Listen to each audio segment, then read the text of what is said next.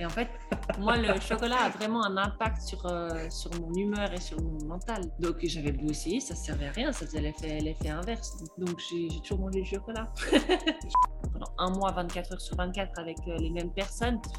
Alors, dans 90% des cas, 95% des cas, ça s'est super bien passé. Puis, il y a une très, très bonne euh, amitié et tout ça. Mais certains collègues d'entraînement, on les choisit pas. Et puis, puis bah, ça va, on s'entend pas. Mais je faisais des squats à, 108 ans, je pouvais monter jusqu'à 200, mais après, c'est des squats, euh, c'est des, quarts de squat, donc on descend pas bien bas parce que bah, on n'a pas besoin d'un plus grand angle en fait quand, euh, quand on court. Il y a beaucoup de gens qui, que j'entends, ben, ils veulent, ils ont un objectif et puis mais il y a tout l'aspect social, euh, l'afterwork, le week-end et tout ça. S'il n'y a pas de plaisir, pourquoi tu fais? Mais c'est dans tout, en fait. C'est pas seulement dans le sport, c'est dans la, vie de tous les jours, dans ton travail, dans tes relations avec, euh, avec les gens, avec euh, ton partenaire. moi, c'est ça. T'as pas de plaisir, ben.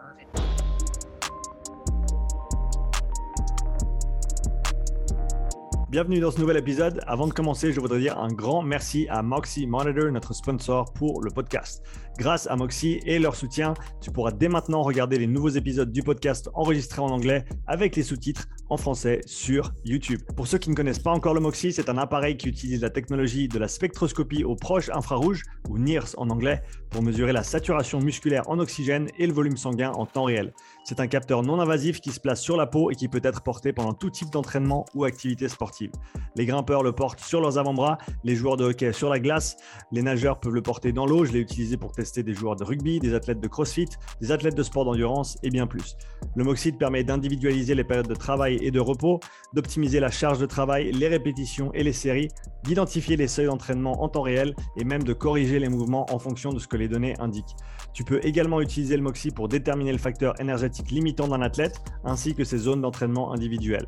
Ce processus te permet ensuite de cibler le facteur limitant de l'athlète avec précision afin d'améliorer sa programmation, ses entraînements ainsi que ses performances. Tu peux afficher et collecter les données sur une montre Garmin et peux également coupler le Moxi avec d'autres outils de testing physiologique tels que les systèmes VO2 Master, Pnoe et Cosmed VO2. Le Moxie est j'utilise chaque semaine avec beaucoup de succès depuis plus d'un an et je le recommande vivement à tout coach, chercheur ou préparateur physique qui souhaite mieux comprendre et utiliser des données physiologiques dans le cadre de la santé, du fitness ou de la performance. Utilise le bon de réduction Upside, U-P-S-I-D-E, pour un rabais de 5% sur moximonitor.com slash shop.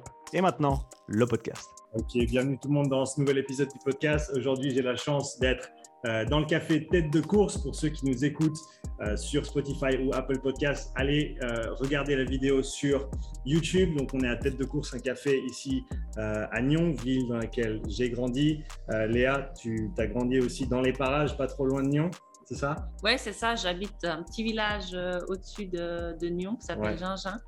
Mais c'est vrai que bah, je suis très proche de la ville de, de Nyon. J'ai couru sous les couleurs de, de Nyon et puis euh, c'est la plus grande ville qu'on a proche de Gingin, donc euh, je me considère comme une lyonnaise. Super. Bah écoute, euh, merci d'avoir accepté mon invitation. C'est vraiment un plaisir de pouvoir parler avec toi aujourd'hui. Pour les trois auditeurs qui ne te connaissent peut-être pas encore, peut-être les gens sur côté France qui ne te connaissent pas, est-ce que tu peux nous dire un petit peu, ben, parler un petit peu de toi, qui, qui, qui tu es et qu'est-ce que tu as fait? Euh, oui, alors euh, bah, je m'appelle Léa Sprunger, j'ai 31 ans, euh, je suis jeune retraitée du monde de l'athlétisme. j'ai été athlète professionnelle pendant de, très nombreuses années et puis j'ai participé à trois Jeux olympiques, je suis double championne d'Europe, euh, double finaliste mondial, j'ai différents records suisses dans, dans, mon sport. Ma discipline principale, enfin ma discipline avec laquelle j'ai eu le plus de succès, euh, c'était le 400 mètres. Mm. J'ai fait championne d'Europe en 2018 à, à Berlin. Euh, mais en fait, j'ai toute ma carrière, j'ai commencé à 10 ans, j'ai d'abord fait de, de l'heptathlon qui était un peu le, le, ouais, le, le, le motto de, mon entraîneur de, club. En fait, il, lui jure que par les concours multiples, en fait, que chaque enfant doit commencer par, euh, par le concours multiple. Donc, ce que j'ai fait jusqu'à l'âge de 22 ans, où en fait, un jour, je me suis, euh, je me suis réveillée en me disant, mais 2000, on est en 2012, il y a les Jeux Olympiques, j'ai quand même vraiment bien envie d'aller aux Jeux Olympiques. Puis au mois de mars, je me suis rendu compte qu'à l'heptathlon, ça allait être compliqué. Donc, on a pris avec mon entraîneur un premier, euh, un premier euh, tournant dans ma carrière où je me suis spécialisée, spécialisée sur 200 mètres. Ouais. euh, où j'ai réussi à me qualifier pour les Jeux Olympiques. Et puis, en- à l'âge de 25 ans seulement, j'ai fait, le- j'ai fait du 400 mètres, Mhm. ce qui est très tard. Donc, j'ai une carrière qui est assez euh, différente de la, de la, de la Ouais. normale, ouais, atypique. Euh, donc, donc voilà, mais, mais ça a porté ses fruits parce que j'ai eu le succès que, que j'ai eu. Et puis, puis voilà, j'ai 31 ans, j'ai, après trois Jeux Olympiques, j'ai pris, j'ai pris ma retraite Ouais. sportive et, et, et voilà qui je suis? Tu penses que, est-ce que tu penses que ton passé euh, multisportif t'a aidé ensuite dans ta carrière? À haut niveau On parle beaucoup aujourd'hui, je pense, de euh, bah, spécialisation au niveau des jeunes surtout, spécia- spécialisation qui, et euh, c'est pas tout le monde le pense, mais à mon avis, si elle est faite trop tôt, peut avoir un impact néfaste sur le développement à long terme de, de, de l'enfant, de l'athlète. Est-ce que, est-ce que tu, tu te retrouves un peu là-dedans avec, avec Ah, ton passé? complètement. Complètement. Moi, je reste persuadée que mon, mon parcours, euh, alors oui, je me suis spécialisée tard, mais euh, se spécialiser trop tôt, c'est pas bon non plus, à mon avis. Mhm. Euh, j'ai eu très, très peu de, de blessures pendant, pendant ma carrière et je pense que ça vient aussi de, Ouais. de ça parce que j'ai entraîné toutes les disciplines, donc toutes les chaînes musculaires et, et j'ai développé une polyvalence, la coordination aussi à travers, à travers tous ces, toutes ces disciplines-là, Mhm. Euh, ce qui par ma taille, en fait, en faisant 1m83, euh, euh, bah, ma coordination quand j'étais jeune, elle était, elle était pas top top. hein. Ouais. Donc, euh, j'ai appris en fait à, à connaître mon corps et à l'utiliser à travers toutes ces disciplines. Et, et je reste convaincue que qu'il faut pas se spécialiser trop tôt. Après, euh, je pense que moi, je me suis peut-être spécialisée trop tard. Si on regarde 25 ans pour faire du, de la discipline qui aura porté ses fruits, c'est beaucoup trop tard. Mhm. Mais, euh, mais se spécialiser trop tôt, je pense que c'est c'est c'est pas forcément toujours la bonne, la bonne solution. Mais après, ça dépend aussi du club dans lequel on est, ou euh, des fois, c'est des clubs qui sont avec des entraîneurs que de sprint. Et puis, ben, en fait, l'enfant est, est par, par défaut, en fait, euh, un sprinter. Ouais. Euh, moi, j'ai eu la chance avec mon club de ne pas avoir ce, ce problème-là, entre guillemets. Mhm. Mais, mais je pense que cette polyvalence, elle est, elle est, elle est très, très importante. Est-ce que tu penses que tu aurais pu aller un petit peu plus loin en guillemets si, t'avais- si tu si tu t'étais spécialisé un petit peu plus tôt? Est-ce que c'est quelque chose auquel tu penses, cette- cette- ce, ce moment de transition? Non, j'y pense, j'y pense pas. Euh, et je ne regrette pas ça dans, Ouais. dans ma carrière, mais avec le recul et avec l'analyse de tout ça, oui, je pense que si je m'étais fait spé- spécialiser plus tôt, euh, j'aurais peut-être pu atteindre d'autres choses. Mhm. Euh, après, peut-être pas non plus, parce que c'est le 400 mètres, c'est une discipline qui est aussi super demandante. Ouais, Euh, et du coup, physiquement, elle est, elle est très usante. Ouais. Donc, peut-être que j'aurais pas pu tenir jusqu'à 31 ans. Mhm. Donc, c'est difficile de, Ouais. de, de redessiner la, la carrière, mais, mais, mais je- ouais, peut-être que j'aurais réussi à courir une demi-seconde plus vite si je m'étais euh, spécialisée plus tôt. ouais. Euh, bah, si, on, si on reste sur ce, sur ce sujet-là, euh, si on veut parler de longévité dans le sport de haut niveau, pas tout ce qu'il faut? Super. Si, tu, si on parle de longévité dans le sport de haut niveau, pour toi, quelles étaient les clés pour rester en forme? Comme tu l'as dit, le, le passé d'être athlète t'a certainement aidé en termes de prévention de blessures ou simplement avoir un bon équilibre au niveau de ta préparation physique. Mais euh, voilà, sur ta carrière pro, qu'est-ce qui a vraiment fait que tu as pu durer euh, aussi longtemps? Euh, bon, je pense qu'il y a plusieurs, y a plusieurs facteurs, hein, mais bah, j'ai été épargnée par les blessures euh, presque pendant toute, euh, toute ma carrière. J'ai commencé à avoir des problèmes de santé, entre guillemets, euh, en 2019, donc quand j'avais euh, quand j'avais 29 ans. Mhm. Et ça, c'est ça, c'est une énorme plus-value euh, à, à, ma, à ma longévité parce que j'ai pu toujours m'entraîner euh, comme, comme le plan était, était écrit. Mhm. Après, euh, je pense qu'il y a une partie de génétique aussi là-dedans où euh, ma, ma soeur, elle, a- elle a- qui était aussi une athlète, elle est 4 ans plus âgée que moi. Euh, on a fait deux Jeux olympiques ensemble. Elle a aussi, elle a été un peu plus sujette aux blessures, mais quand même, en comparaison avec d'autres athlètes, on a les deux été assez, assez safe, entre, entre guillemets. Mm. Euh, donc, je pense qu'il y a une partie de génétique, mais après, je pense qu'il y a aussi une partie, enfin, une grande partie, c'est, c'est l'hygiène de vie qui, qui, fait ça. Et c'est vrai que moi, j'étais très, très assidue euh, là-dessus. Je, je, me suis accordé très, très peu d'écart euh, dans ma vie, dans, dans, ma carrière, en fait, Mhm. où je faisais attention à mes heures de sommeil, je mangeais hyper sainement, je, je faisais attention à, à, la récupération avec les massages, la physio. euh, et chaque fois, j'essayais d'additionner, enfin, d'ajouter des choses dans, Mhm. dans, dans la carrière, chaque année quelque chose de supplémentaire. Donc, euh, donc je pense que c'est ça, en fait, c'est cette assidu- assiduité-là que j'ai eue euh, tout au long de la carrière. Donc, c'est presque, tu t'es dédié à ta récupération autant que tu t'es dédié à, à ton entraînement, tu Ouais. dirais? Ouais, clairement. Ça fait partie du, ça fait partie du, du programme d'entraînement, en fait. C'est clair que sur le papier, euh, euh, je m'entraîne, entre guillemets, euh, que 5 heures par, par, par jour. Mm. Euh, Que 5 heures. Que 5 heures, enfin, pas 2 heures, 2 heures et demie par, par session. Ouais. Mais en fait, tout le reste du temps, ben, c'est quand même fait pour optimiser en fait l'entraînement qui va arriver après, Mhm. pour optimiser le- l'entraînement qui vient de se passer. Donc c'est un tout. Et c'est vrai que pour moi, la... ben, sitôt que j'avais commencé ma, ma saison, euh, ben, en fait tout était, euh, était, euh, était pensé, réfléchi et, et mes heures de sommeil étaient, étaient super importantes aussi, par exemple. Tu dormais combien d'heures par nuit en moyenne? Je dormais 9, entre 9 et 10 heures par nuit. Tu avais une routine avant d'aller te coucher, il y avait des choses que tu faisais chaque nuit pour te mettre dans de bonnes conditions ou tu, tu l'as fait depuis, depuis tellement de temps que c'était vraiment automatique Non, c'était automatique. J'ai toujours été une grande dormeuse, j'ai besoin de mes heures de sommeil.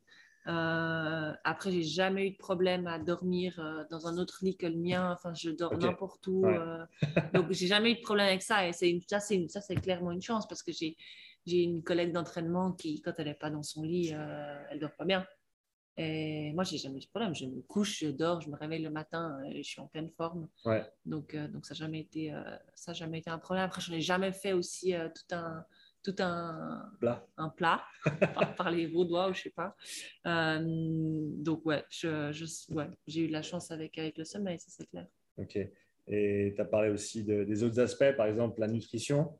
Est-ce que tu avais quelqu'un qui t'accompagnait de ce côté-là ou est-ce que assez tôt tu t'es éduqué dessus et tu savais ce qui fonctionnait pour toi? Comment tu comment as fonctionné? Bah, on a eu une, euh, une éducation euh, de, mes, de mes parents euh, assez euh, basée sur, sur la, une bonne nutrition. là. Mhm. On a toujours eu un jardin avec plein de légumes euh, frais, donc on a toujours mangé très très sainement. Ouais. Euh, donc ça, ça aide. Donc en fait, c'était déjà en moi, c'était pas Mhm. un effort supplémentaire que je devais faire.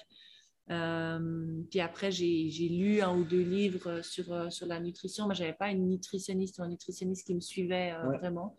Euh, mon entraîneur est, est très calé sur le, sur le sujet, ça l'intéresse ça l'intéresse beaucoup, donc j'ai changé beaucoup avec lui. Mhm. Ah, C'était avec Laurent? Exactement, ouais. Laurent Mouvly. Et, et voilà, c'est un, peu, c'est un peu comme ça. Puis après, c'était un peu au, au fil des années, je me rendais compte qu'est-ce qui m'allait, qu'est-ce qui m'allait pas, quelle, Mhm. quelle alimentation avait un impact sur moi, laquelle, euh, laquelle pas. Et puis, euh, puis voilà, mais après, j'avais une alimentation très saine, mais j'avais, j'avais des écarts aussi. Enfin, je suis une, une fan euh, de, de, de chocolat. Ouais. Et j'ai jamais arrêté de manger du chocolat, par exemple. Tu es dans le bon pays pour ça. Je suis dans un très bon pays. Ouais. Tu as, Ouais, une marque préférée ou un type de chocolat Non, préfères? non, non, non, Non? Tout ce qui est tant chocolat. Je tant suis pas fan du chocolat noir, malheureusement, parce que ça, c'est le chocolat sain, entre guillemets, si on, si on veut. Mais, euh, mais non, moi, j'aime le le chocolat. Ouais, le chocolat, je le mange, n'importe quelle marque, euh, Ouais. n'importe quoi. Donc, euh, donc voilà. Mais ça, c'est vrai que jamais, j'ai jamais arrêté, arrêté de le faire. Parce qu'il y a beaucoup de gens, en fait, sont là, hein, mais tu manges du chocolat Ben oui, en fait. On a... Puis en fait, j'essayais, des fois, je me disais, allez Léa, dans deux mois, tu as ton championnat. euh, ah, ok, tu fais tout bien, tu arrêtes de manger du chocolat. Et en fait, plus je faisais ça, plus j'avais envie de chocolat.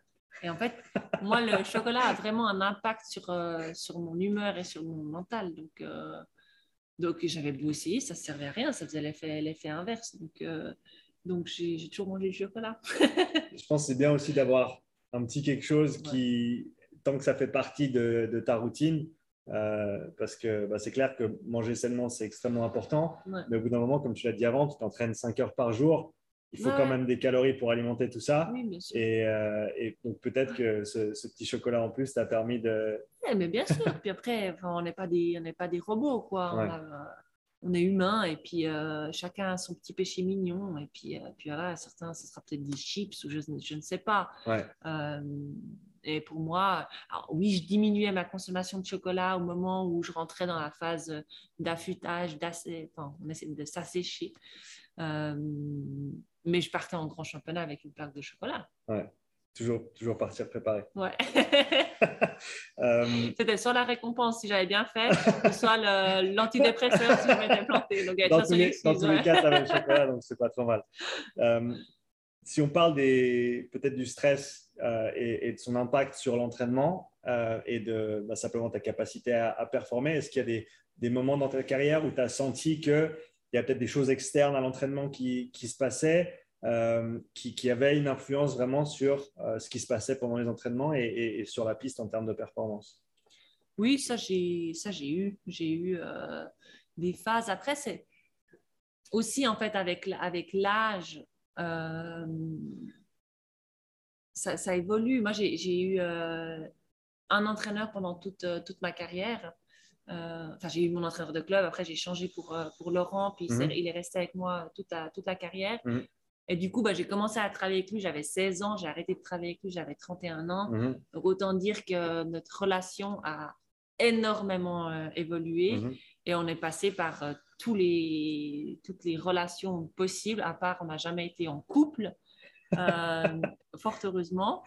Euh, mais voilà, il est passé de, d'un, presque d'un père, parce que je le voyais plus que, mon papa sur mhm. certains moments de, de, de, mon année, mhm. euh, à un frère, parce qu'on était devenus super proches, taquins, à, à, vraiment mon coach, hyper professionnel. Donc, donc c'était toujours des, des, épisodes, des relations euh, différentes en fait. Et puis, bah, il y a des fois où on se prenait vraiment, vraiment la tête et puis on se parlait plus pendant trois jours, mais, mais, je devais quand même m'entraîner avec lui. Donc, euh, donc ça, c'est vraiment des choses que j'ai appris en fait à, à, vivre avec, mm.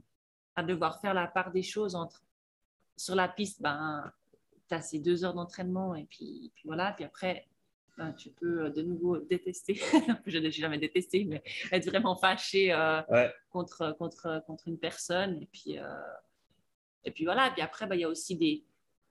On est 24 sur 24 avec, avec nos, collègues d'entraînement quand on part en, en, camp d'entraînement pendant un mois, 24 heures sur 24 avec les mêmes personnes.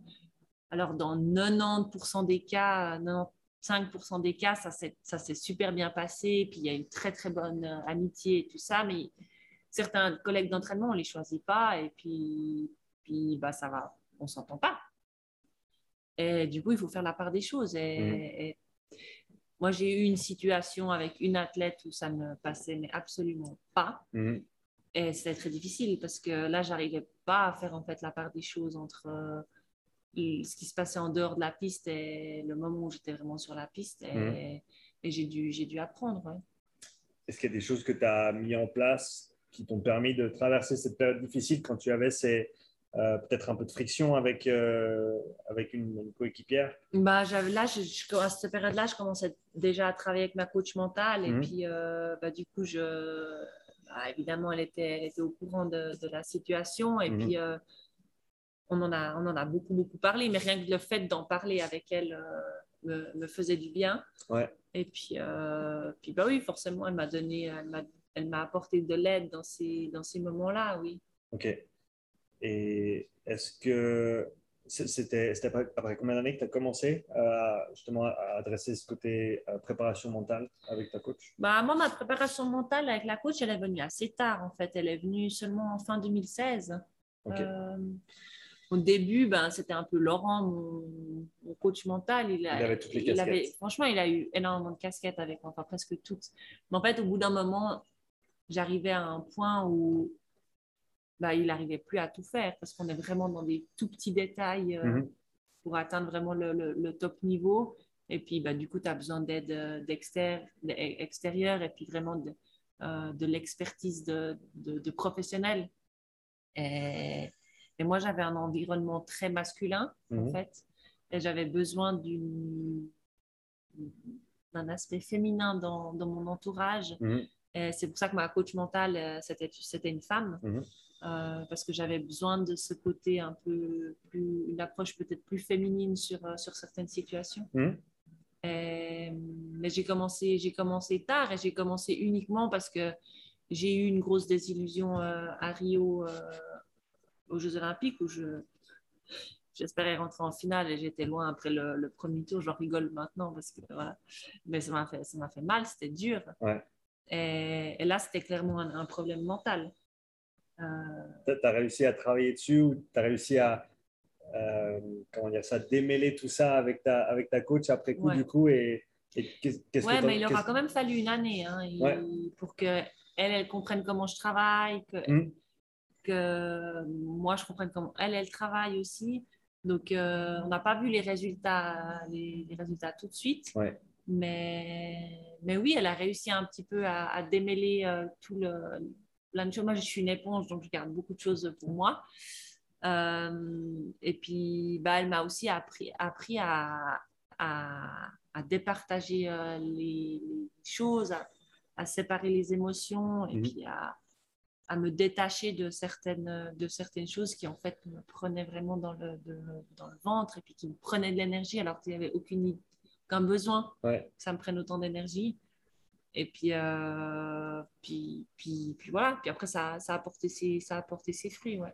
Ce que tu as appris de cette expérience à, Rio après coup, est-ce que tu as pu ensuite le transposer et l'utiliser ou le mettre à, mettre à ton avantage par, par la suite dans, dans, le reste de ta carrière? Bah oui, parce qu'après ça, bah, j'ai eu les succès que, que j'ai eu sur, euh, sur la piste et puis euh, c'était beaucoup moins émotionnellement parlant, j'avais beaucoup moins de, de montagnes russes dans, mhm. dans, dans, ma saison, en fait. C'était beaucoup plus calme et puis beaucoup plus de, ouais, de, recul, euh, de recul sur les choses. Et puis, euh, bah, Rio, bah, voilà, il y avait cet objectif que je m'étais mis de, de, rentrer en finale. Et puis, alors que je débutais dans la discipline du, 400 mètres. Euh, en fait, ouais, cette gestion de, de la pression, d'être dans une position de pouvoir réussir quelque chose de grand, et puis, puis en fait, euh, pas avoir les épaules pour, euh, mm. pour supporter cette, euh, cette pression-là. Mm. Puis en fait, bah, août 2018, bah, il y a toutes les pièces qui, se sont, qui, qui, sont descendues, il y a tout qui s'est aligné. Et puis, mm. et puis bah, j'ai fait championne d'Europe parce que j'ai réussi à gérer avec... j'ai réussi à gérer vraiment cette, cette pression, en fait, qui, qui m'était donnée. Le fait d'être favorite, c'est pas toujours euh, facile à vivre. Et tu, peux que, eu... tu peux que aller plus bas. Ah ouais, tu peux que, que, tomber, quoi. Ouais. Et bah, c'est ce qui s'est passé en 2017 où j'étais la grande favorite des championnats d'Europe euh, indoor. Ouais. Et puis, en fait, je me suis, euh, je me suis chié dessus, quoi. Hmm. Clairement. Hmm. C'est pas très beau de dire ça, mais c'était c'est clairement ça. J'ai eu un bug complètement et puis j'ai fini, j'étais en tête jusqu'à 300 mètres, puis j'ai fini cinquième. Ouais. Donc, euh, donc là, le, travail n'avait pas encore porté ses fruits. Ouais. Et c'est dur en fait, parce que c'était coup sur coup, euh, cette désillusion. Ouais. J'étais, mais en fait, je ne suis pas faite pour euh, ce sport. tu as pensé à un moment à arrêter? Ouais, ah, en 2017, j'ai pensé à arrêter. En hiver 2017, j'ai pensé à arrêter. Ouais. Qu'est-ce qui t'a bah, qui t'a fait continuer en fait? Mon entraîneur de nouveau. Mais après, en fond de moi, j'avais cette, cette conviction que je n'avais pas réussi à, Enfin, j'avais encore pas montré tout ce que j'étais capable sur la piste. Donc ça, j'ai toujours eu en moi. Je me suis toujours dit, ouais, c'est pas, c'est pas ça. C'est parce que c'est parce que je vaux. Je vaux bien plus. Et mon entraîneur, lui aussi, il me disait, mais non, on va aller plus loin. C'est pas possible. Tu as, beaucoup plus, as beaucoup plus de potentiel que ce que tu as montré jusqu'à maintenant. Et puis, puis j'ai continué à y croire. Mmh. Et puis, bah, en fait, l'été 2017 a déjà payé ses fruits mmh. parce que j'ai fait ma première finale mondiale en étant euh, cinquième au championnat du monde. Donc, mmh. euh, donc, euh, donc, voilà, mais il aura fallu du temps pour que ça fasse clic. Mmh. Et j'imagine, tu as vraiment senti l'impact avec un petit peu de, délai, comme tu l'as dit, parce que ça prend du temps à, mettre en place, à te connaître avec ta, ta coach mentale, ta préparatrice mentale, etc. Mais tu as, vraiment senti l'impact de ce travail-là euh, sur ensuite ta, capacité à, à performer. Euh, Est-ce qu'il y, qu'il y avait un aspect de que ce soit ta performance ou que ce soit ta régularité qui a été le plus impacté par ce, ce travail mental?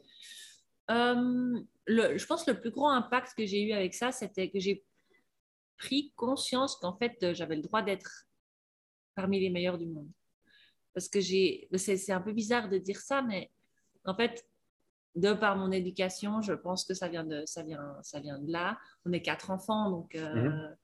donc on a toujours partagé, on a, on a toujours mis l'autre en, en premier. Enfin, il y avait cet, cet esprit euh, ouais, vraiment de, de partage et puis de, de faire attention l'un à l'autre. Mhm.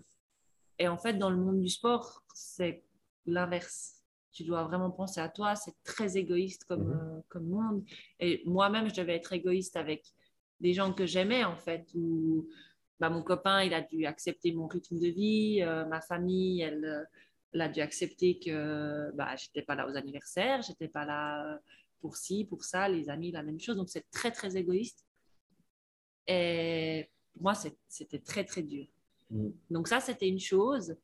Et puis, euh, la deuxième chose, bah, c'est qu'en fait, je me, j'allais sur une, sur une compétition, sur une, sur une Diamond League à l'époque où j'étais encore pas championne d'Europe.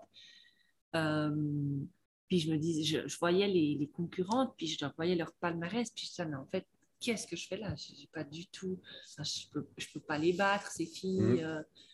et puis du coup, ben, c'est pas du tout l'état d'esprit que tu dois avoir quand tu abordes une compétition. Et, et ben ça, ma, ma coach mentale m'a appris à, à, à, à- à travailler dessus, en fait. Et Ouais. puis, à, elle me disait, mais c'est pas parce que tu tiens pas la porte de ta concurrente quand tu rentres dans l'hôtel que ça définit ta personne, en fait. Mhm. Il y a vraiment le, le masque qu'il faut porter euh, quand on rentre dans ce monde de compétition Mhm. et que tu renlèves euh, quand, tu, quand tu sors de cette piste d'athlétisme. tu l'avais, ça, tu l'avais, est-ce que tu l'avais déjà vu avec d'autres euh, compétitrices peut-être, ou par exemple elles avaient une certaine attitude, euh, ben, soit dans les coulisses, soit les jours avant, qui changeait complètement le, le jour oui, de la mais course beaucoup, ouais. Beaucoup. Alors pour certains, c'est inné en fait. C'est Mhm. c'est pas du tout un problème. Ils font comme ça, puis je mets une autre casquette.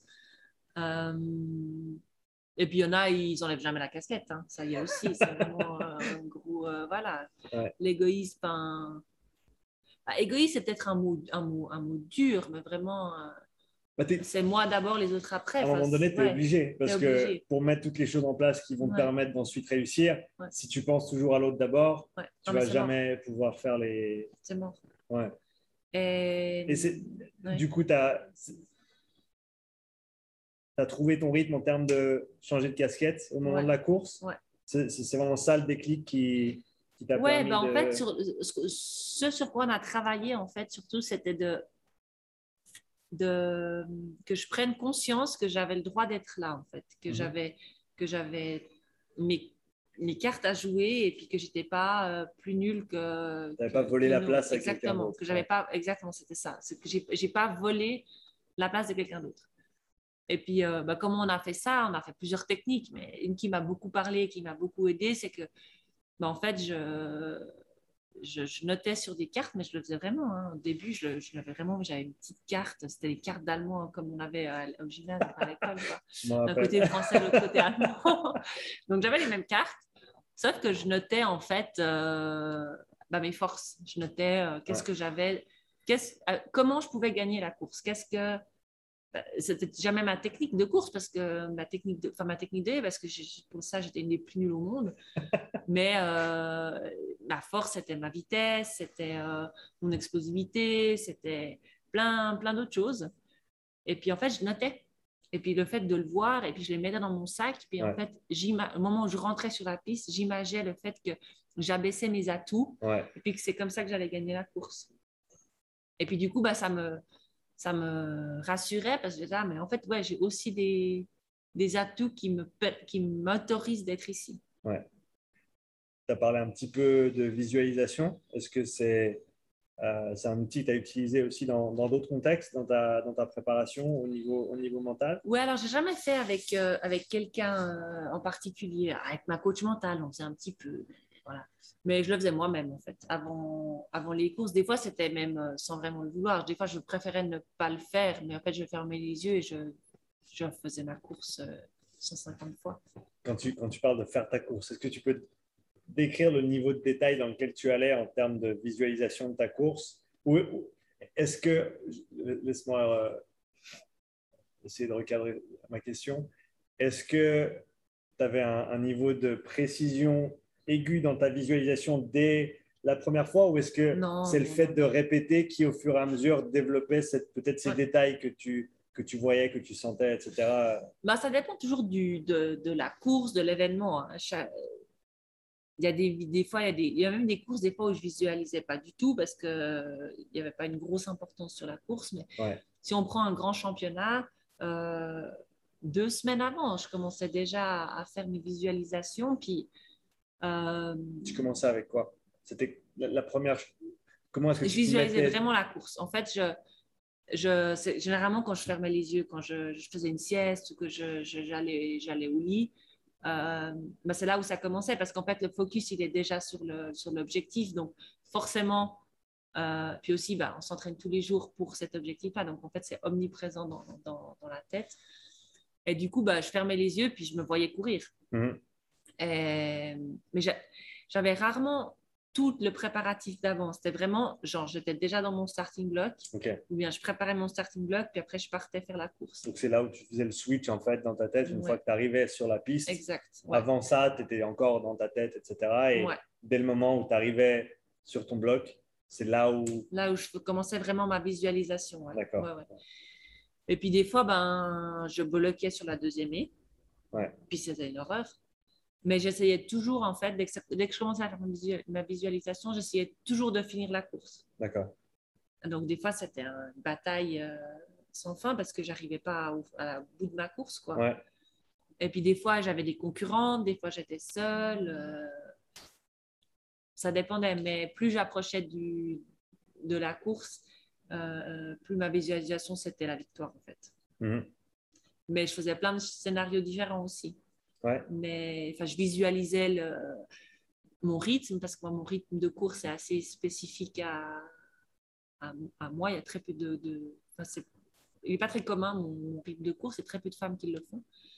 Euh, donc, euh, donc c'est clair que mon rythme de course, je l'ai beaucoup, beaucoup visualisé. Euh, mais, mais ouais, après, il y avait toujours des scénarios où je, je merdais mon rythme de course ou bien je j'arrivais j'arrivais pas à gagner, mais en fait, je je m'interdisais de finir sur une mauvaise note. Ouais. Donc, euh, donc voilà.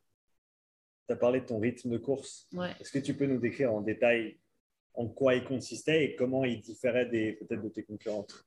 Ben, Le rythme de course, il est hyper important euh, dans, dans, ma discipline parce que ça va rythmer toute la course. Euh, et puis en fait, une petite faute dans le, dans le rythme peut, peut avoir des conséquences sur, euh, sur toute la course et sur le, temps final. du fait que tu as des barrières à passer et que si tu ne mets pas le pied au bon endroit sur la piste au bon moment, bah, tu n'es pas dans une bonne position pour passer la, la suivante.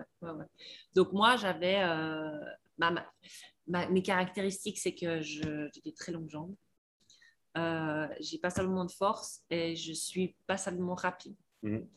Donc, je suis plutôt fort dans la première partie de course, donc jusqu'à 200 mètres, puis après, c'est plus vraiment mon, point fort. Donc, ce que je faisais, c'est que je faisais 21 pas, je crois, oui, 21 pas jusqu'à la première haie, mhm.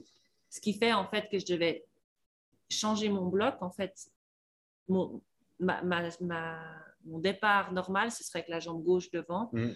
Mais comme là, je fais 21 pas jusqu'à la première haie, ça fait que je dois faire un je dois, faire, je mettre l'autre bloc devant. Mhm. Donc ça, mentalement, c'est déjà assez stressant parce que automatiquement, je mettrais l'autre pied devant. Donc à chaque fois, je devais dire, OK, c'est bon, OK. Euh, donc voilà, donc, donc 21 pas. Après, je faisais 14 jusqu'à la et 5, donc jusqu'à 200 mètres.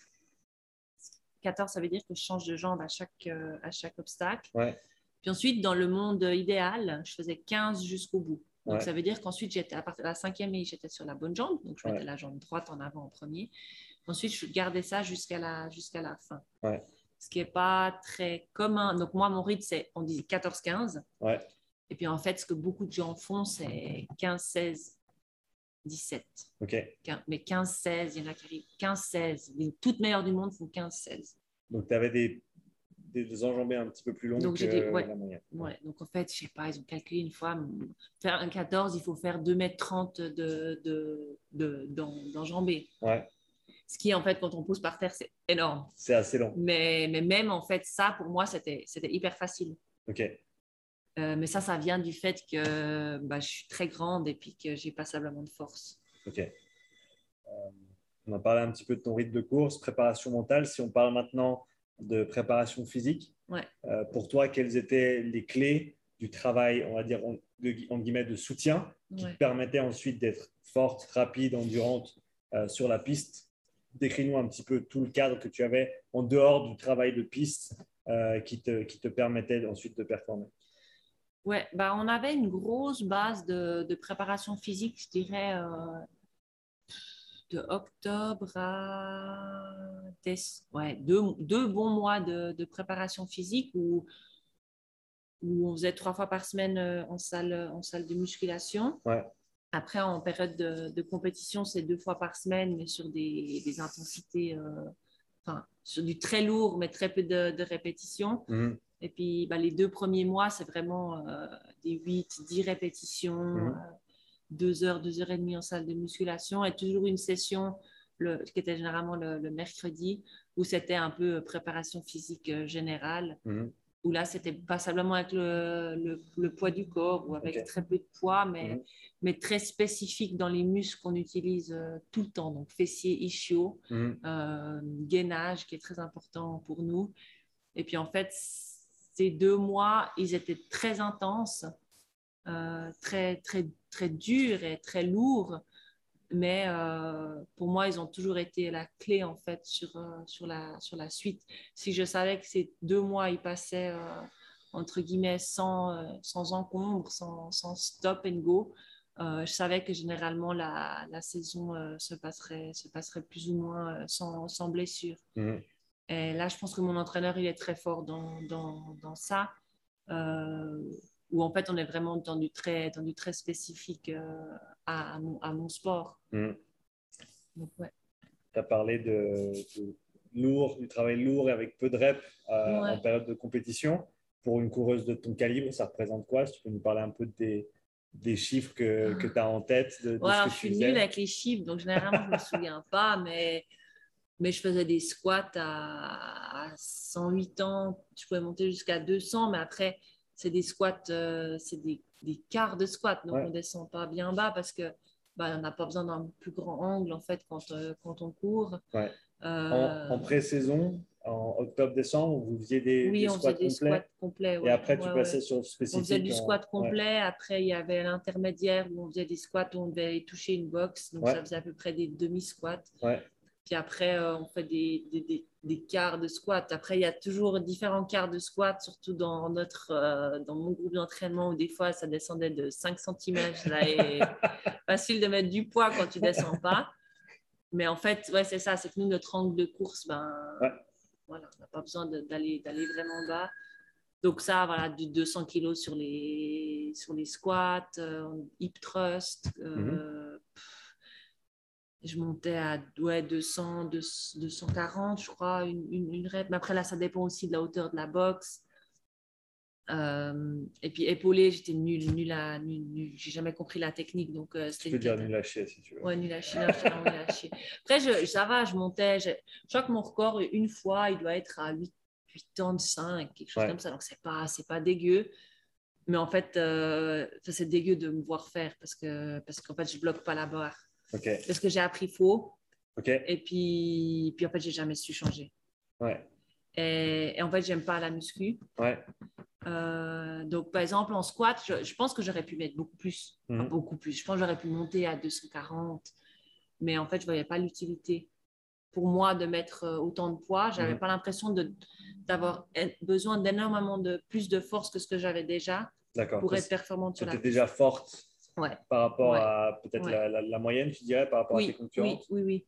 Puis après, le 400 mètres, c'est une discipline. Alors, ça reste, du, ça reste du sprint, mais il y a quand même avoir cette balance entre. On a quand même l'acide lactique qui, qui rentre en ligne de compte, puis plus il y a de muscles, plus il y a d'acide lactique, si j'ai compris juste euh, certaines choses. Donc, euh, donc, euh, donc, donc voilà, c'était toujours trouver cette balance, puis j'avais l'impression que j'étais bien assez forte. Ouais, J'arrivais à produire bien assez d'énergie ouais, avec la, les kilos que j'arrivais à soulever. ouais. Et après, le dos, pour moi, il était toujours un peu critique. Donc, Mhm. euh, donc il y avait toujours cette balance à trouver, à trouver là. Quoi. Mhm. Euh, en plus de tout ce qui est renforcement, musculation, travail de, de force, et tu as parlé de puissance un peu avec l'épaulé, etc. Est-ce qu'il y avait d'autres disciplines ou d'autres euh, d'autres méthodes d'entraînement euh, qui étaient très complémentaires pour toi par rapport à ta course à pied qui, qui étaient très importantes Non, alors vraiment, enfin, à part les trucs classiques, euh, yoga, pilates, que j'ai fait un petit peu euh, comme ça. euh, Tu le faisais régulièrement? Non. Moyen Je, début de saison, à chaque fois, je suis là, allez, c'est bien, on va faire du pilates.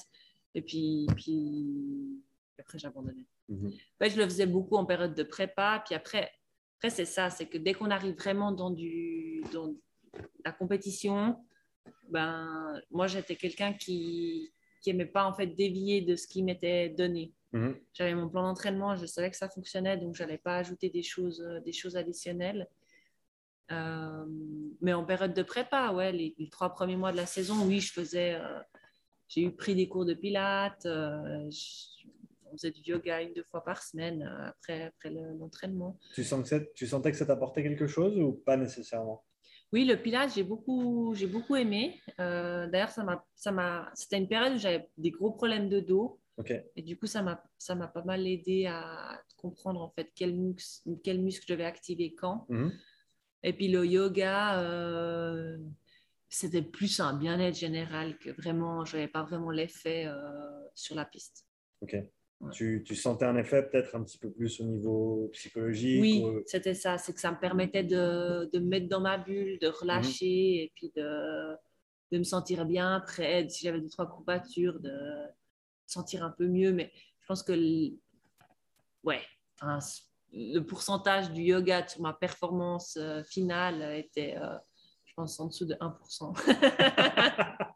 Euh, bah, si on parle de pourcentage, si tu avais un, un conseil à donner à peut-être des coureurs, des coureuses qui veulent performer en athlétisme, de ton expérience, de tout ce que tu as pu voir jusqu'à maintenant, qu'est-ce qui est négligé le plus euh, de manière générale? Par euh, peut-être pas par les pros, mais par des, athlètes amateurs qui, qui souhaitent quand même euh, avoir des, performances respectables. Qu'est-ce qui en général est, est, est- pas, adressé de manière assez sérieuse? Bah, je pense que le, le, gros challenge, c'est en fait quand on est un sportif amateur, c'est quel investissement tu veux vraiment mettre dans, dans le sport pour atteindre, enfin qu'est-ce que tu veux atteindre, quel est le niveau que tu veux atteindre tout en restant amateur. Mhm.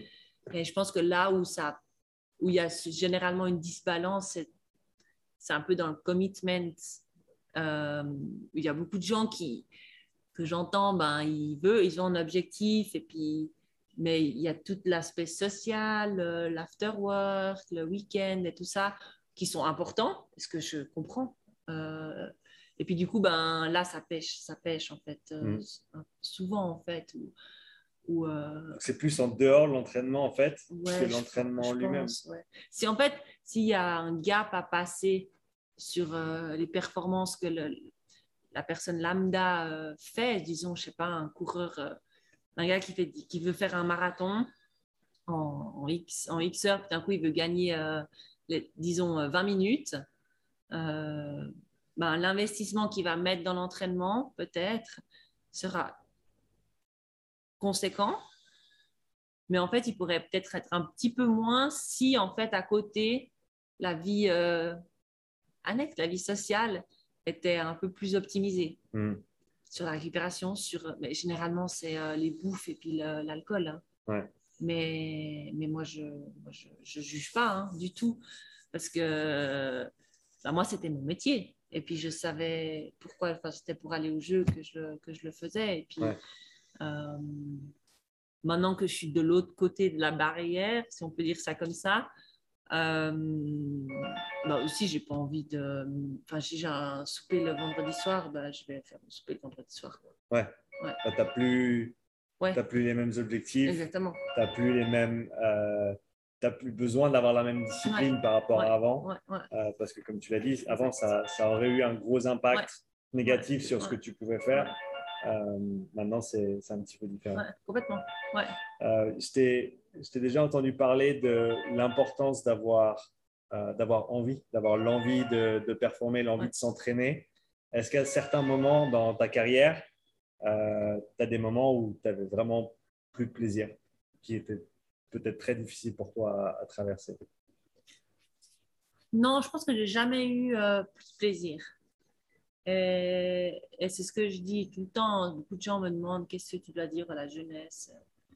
Et je pense que c'est ça, c'est le, plaisir avant tout. Enfin, s'il n'y a pas de plaisir, pourquoi tu fais? Mais c'est dans tout, en fait. C'est pas seulement dans le sport, c'est dans la, vie de tous les jours, dans ton travail, dans tes relations avec, euh, les gens, avec euh, ton partenaire. Moi, c'est ça. Tu n'as pas de plaisir, ben arrête. Donc moi, j'ai jamais, jamais eu ça. Mais après, j'ai eu des moments où euh, ça me pétait le cul j'avais pas, pas envie. Et puis, puis ça, ça enfin, chaque saison euh, se suit et se ressemble hein, au final. des années, je suis allée au même endroit au camp d'entraînement. Euh, mais j'adore ça, donc c'est pas, c'est pas, c'est pas, ça n'a jamais été vraiment le problème des camps d'entraînement, mais, mais c'est assez répétitif. Et puis, euh, puis voilà, donc forcément, puis c'est aussi en fonction de où tu en es dans ta vie, euh, dans ta vie privée mhm. que ça aura, ça, aura vraiment, ça aura vraiment un impact. Quand tu es fin de gymnase, début de l'uni, bah, d'ailleurs c'est là où on perd beaucoup d'athlètes. Parce que bah, tu dois savoir un peu ce que tu veux. Puis bah, tu as quand même l'attirance pour aller avec les potes et puis tout ça. Et puis, euh, puis... Donc oui, c'est il y a eu, il y a eu ces moments-là, mais ils n'ont jamais été euh, assez forts pour que, que j'arrête. C'est chouette que tu aies pu garder cette envie euh, tout le long parce que, comme tu l'as dit, euh, je pense que c'est extrêmement important de, mm-hmm. de, prendre du plaisir dans ce que tu fais tous les jours euh, parce que sinon, ben, c'est pourquoi tu le fais en fait? Ben, c'est ça. C'est... Comment je vois pas l'utilité de, de faire quelque chose qu'on n'aime pas. Mm-hmm.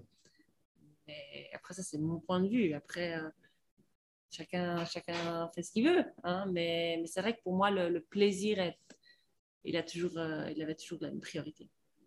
Je pense que si on faisait tous ce qu'on aime faire, on... on, serait tous plus heureux. ça, ça, je, le pense, je le pense honnêtement. Si on parle maintenant un petit peu du, euh, du sport, euh, du sport professionnel, du sport au niveau élite, toi qui as passé plus d'une décennie dans ce monde-là, mm-hmm. Comment est-ce que tu as vu ce monde évoluer au fur et à mesure des années? Et euh, qu'est-ce qui reste encore à, faire comme travail pour améliorer cet environnement, ce cadre pour les, les, sportifs de haut niveau, les sportifs professionnels? Bon, moi, je parle, euh, je parle de l'athlétisme parce que c'est mhm. ce que je connais, mais je pense que mon sport, il a énormément évolué euh, au moment où moi j'étais en fait, j'étais athlète. Euh,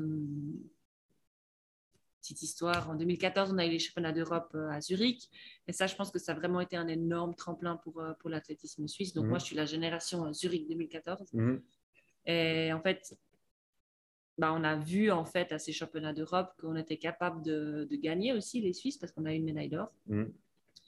Et ça nous a montré, ça nous a montré le chemin. Et je pense que on s'est beaucoup euh, professionnalisé, nous, les, notre génération euh, d'athlètes. On a été beaucoup plus conséquents, on a osé prendre des décisions au moment critique de, notre carrière, on a osé, euh, moi j'ai osé partir à l'étranger. ouais, il y, a eu, y a eu plus de... Mais aussi parce qu'on avait plus d'options, je pense. Il y avait plus mmh. de choses qui nous étaient offertes, mais mais on a osé, on a osé. Et moi, c'est drôle parce que maintenant que j'ai pris ma retraite, beaucoup de gens euh, me font des compliments sur ce que j'ai accompli, etc. Et beaucoup de gens me disent, ben, toi, tu as été...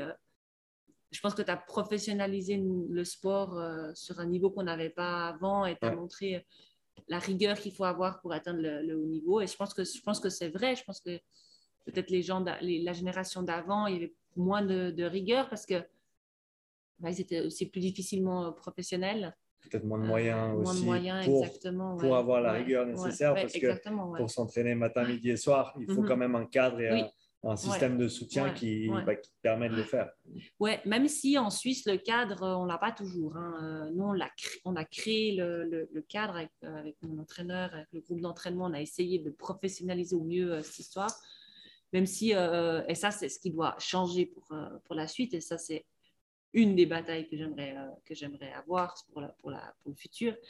C'est pour moi, la clé, c'est que tous les, tous les athlètes, les meilleurs athlètes du pays s'entraînent ensemble Mhm. pour qu'il y ait, et même pas seulement en fait l'athlétisme, mais en fait qu'il y ait une synergie entre les sports et qu'on ait vraiment un centre national olympique. Euh, et c'est ce que, en fait, c'est ce que j'ai pu expérimenter euh, en Hollande quand j'étais à Papendal deux ans, qui est un centre olympique. Et en fait, il y a vraiment des synergies et il y a une. En fait, tout le monde se, tout le monde se tire vers l'avant parce que. complémentarité entre, euh, Ouais. bah, comme tu l'as dit, en gros, vous faites plus ou moins tous partie d'une grande Ouais. équipe Ouais. euh, dans un cadre national. Mhm. Et ce qui te permet, comme tu l'as dit, d'être entouré de gens qui, qui pensent dans la même ouais. direction et qui, ce qui fait que, tout le monde veut ça. avancer et, et- et tend Mhm. vers ça. Et Mhm. tu n'as pas nécessairement les. J'imagine, quand tu es dans un cadre comme ça, euh, alors, comme tu l'as dit, toi, tu avais beaucoup de discipline envers toi-même par rapport à, à tout ce qui tourne autour de l'entraînement, le- l'alcool, la nutrition, le sommeil, etc. Mais je pense que peut-être pour d'autres athlètes qui peut-être ont un petit peu plus de peine, d'être dans un cadre comme ça, Mhm. tu n'as pas vraiment d'options ou tu as Ouais. beaucoup moins d'options que euh, voilà, si tu es laissé euh, Mhm. euh, simplement à, à- Oui, c'est ça, c'est qu'il y a, y a, en fait, il y a un, un cadre qui est mis autour des athlètes et puis, alors, ils sont chouchoutés, ça, c'est, un, c'est un problème, c'est une, une facette que j'ai, j'aimais pas trop, justement, Ouais. euh, quand j'étais en Hollande, où, en fait, euh, euh, bah, les athlètes sont chouchoutés, on leur dit quand venir à l'entraînement, on leur dit presque quand manger, on leur dit quoi manger. Donc ça, c'est l'aspect que moi, je, je trouve un peu dommage parce que ça, moi, j'étais quelqu'un de très indépendante et puis j'ai appris beaucoup euh, par moi-même. Mhm. Mais je pense que la clé, c'est ça, c'est d'avoir vraiment ce centre où déjà toutes les forces sont réunies au même endroit Mhm. et puis il n'y a pas tout qui est fait trois fois. euh, Ouais. en- Enfin, on est un tout petit pays, quoi. Enfin, il y a moyen de. Et en fait, ça m'énerve quand j'entends, ouais, mais euh, euh, moi, j'habite, euh, j'habite à, à Nyon et puis je dois aller m'entraîner, euh, je dois aller vivre à, à Berne. c'est quand même une heure et demie de train. Oui, mais bon, c'est- enfin, une heure et demie de train, euh, sois chanceux. Quoi. Dans certains pays, c'est, c'est cinq heures de train. Et puis, as toujours, en Suisse, en plus, où que tu sois, tu as toujours l'opportunité de rentrer le week-end. Mhm. Donc, pour moi, ça, ce n'est pas, c'est pas une excuse valable. Ouais. Donc, donc, donc voilà, mais je pense qu'effectivement, pour revenir un peu à la question de base, euh, je pense que ma génération, je pense aussi à, par exemple à Mujinga comme Munji, euh, on, a, on, a, on a pété certaines portes pour la nouvelle génération, en fait, Ouais. où bah, la nouvelle génération, elle monte en puissance et puis elle, est, elle, va, elle va faire des étincelles, à mon avis.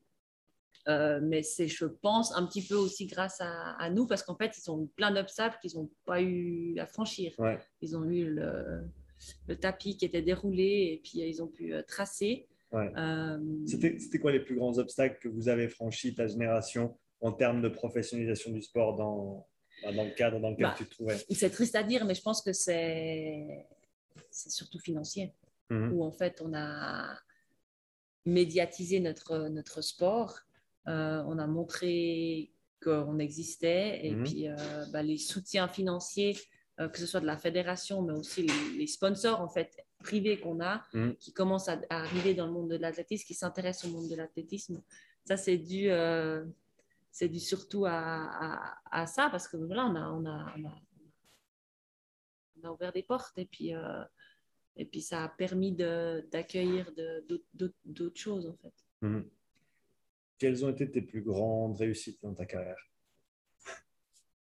Bah, le- pense qu'il y en a, il y en a plusieurs. Si on parle vraiment euh, de la performance, euh, c'est bah, mes deux titres de, de, de championne d'Europe avec une petite préférence pour, euh, pour le premier titre qui était surtout un, bah, ce qui était aussi l'outdoor qui est quand même plus valorisé dans, dans, notre, dans notre sport. Mhm.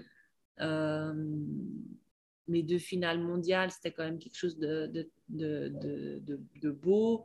Euh, puis mes différents, mes différents records suisses, surtout celui du 400 mètres qui est ma discipline. Et puis, que j'ai vraiment dû aller chercher euh, pendant, pendant plusieurs années. J'ai couru après. Euh, donc ça, c'est mes plus gros, euh, mes plus gros succès.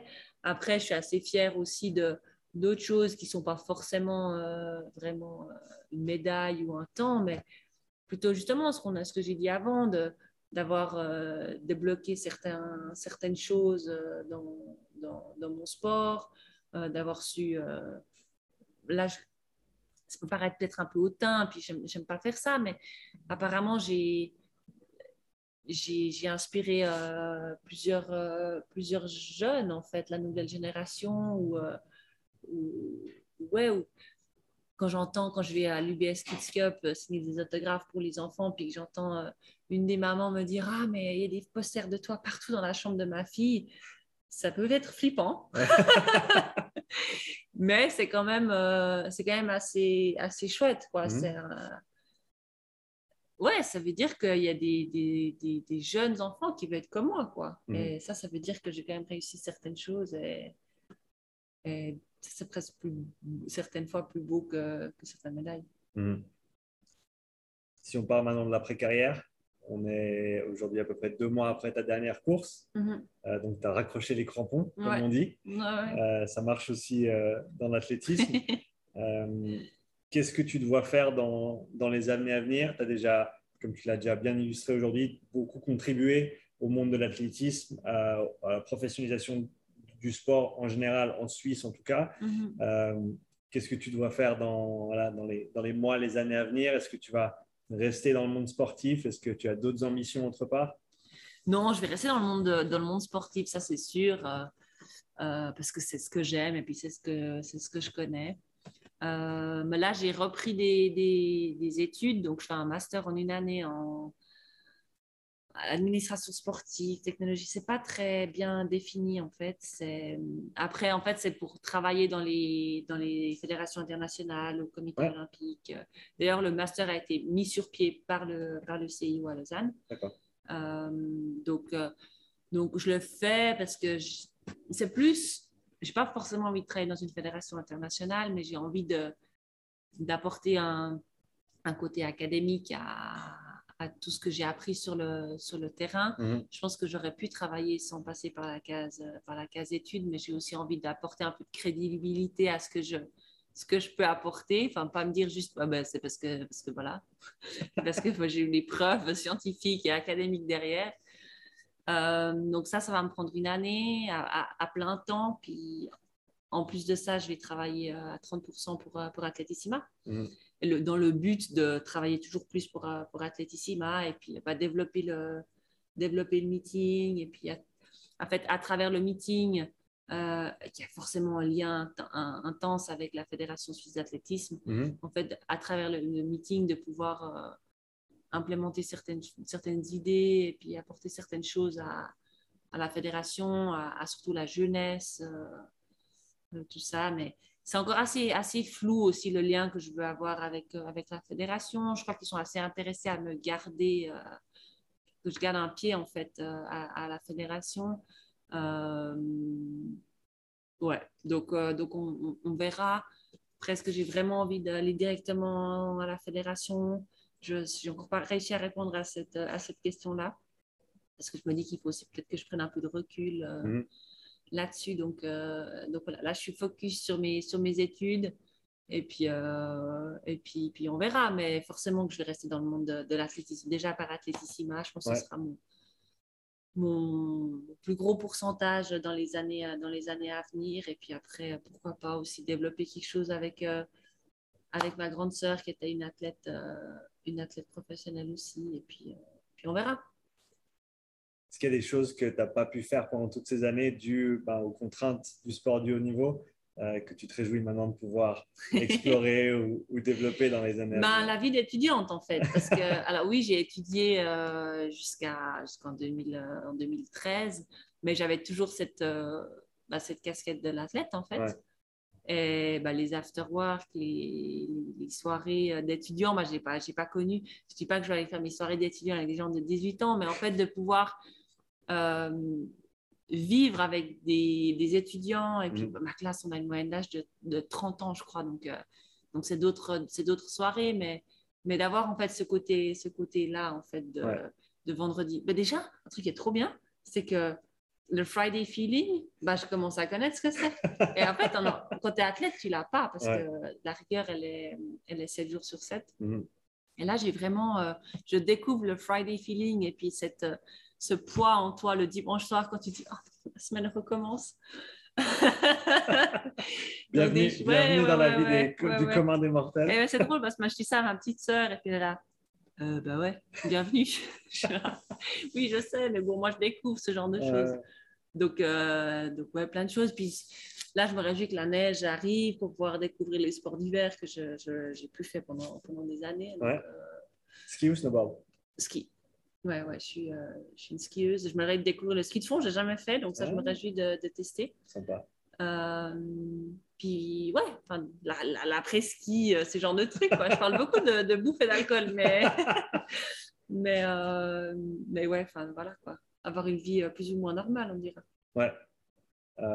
Léa, déjà, je veux te remercier d'avoir pris le temps pour Avec le podcast aujourd'hui. C'était vraiment chouette de ouais. pouvoir échanger avec toi. Si les gens souhaitent suivre ton après-carrière, euh, où est-ce qu'ils peuvent te retrouver euh, sur les différents réseaux sociaux? Euh, là où je suis active, c'est sur, euh, sur Instagram. J'essaye de montrer aussi mon, mon après-carrière, Mhm. qu'est-ce, qui, euh, qu'est-ce qui se passe. Et puis, bah, professionnellement parlant, j'ai découvert LinkedIn. Je suis sur LinkedIn maintenant. Je n'ai pas très bien compris comment ça fonctionnait. Et après, j'ai toujours mon site internet qui est plus pour si on veut me contacter. Mhm. Il n'est pas très, très actif, mais voilà, c'est plus pour dire un peu ce que je fais et puis point de contact. Mais euh, pour la partie fun, il faut suivre Instagram. Super. Bah, vous l'avez tous entendu, allez suivre Léa sur son Instagram. Le lien est dans la description. C'est simplement at Léa Sprunger. Tu as eu la chance, tu l'as chopé au bon moment. l'ai chopé au moment, j'ai même le petit vu bleu. Elle a le petit check. Donc, allez suivre Léa. Euh, tous ces liens sont dans la description. Merci d'avoir euh, écouté le podcast. Léa, encore une fois, merci beaucoup. Avec plaisir, Et merci puis, à toi. euh, à tout bientôt. À tout bientôt. Super. Trop bien. On est bon. J'ai la dalle. T'as faim? Ah mon dieu, Me laisse pas trop longtemps. Yes. trop bien. 59 minutes, t'as vu Merci d'avoir écouté cet épisode. Si tu souhaites soutenir le podcast, prends quelques instants pour laisser un témoignage écrit et 5 étoiles sur l'application Apple Podcast. Si tu veux revoir cet épisode, tu retrouveras l'enregistrement vidéo complet sur ma chaîne YouTube. Tu y trouveras également des centaines d'heures de contenu gratuit, tous mes podcasts, mes pensées du jour, mes présentations structurées et bien plus. Donc n'attends pas, abonne-toi et je te dis à tout bientôt pour le prochain épisode. Allez, ciao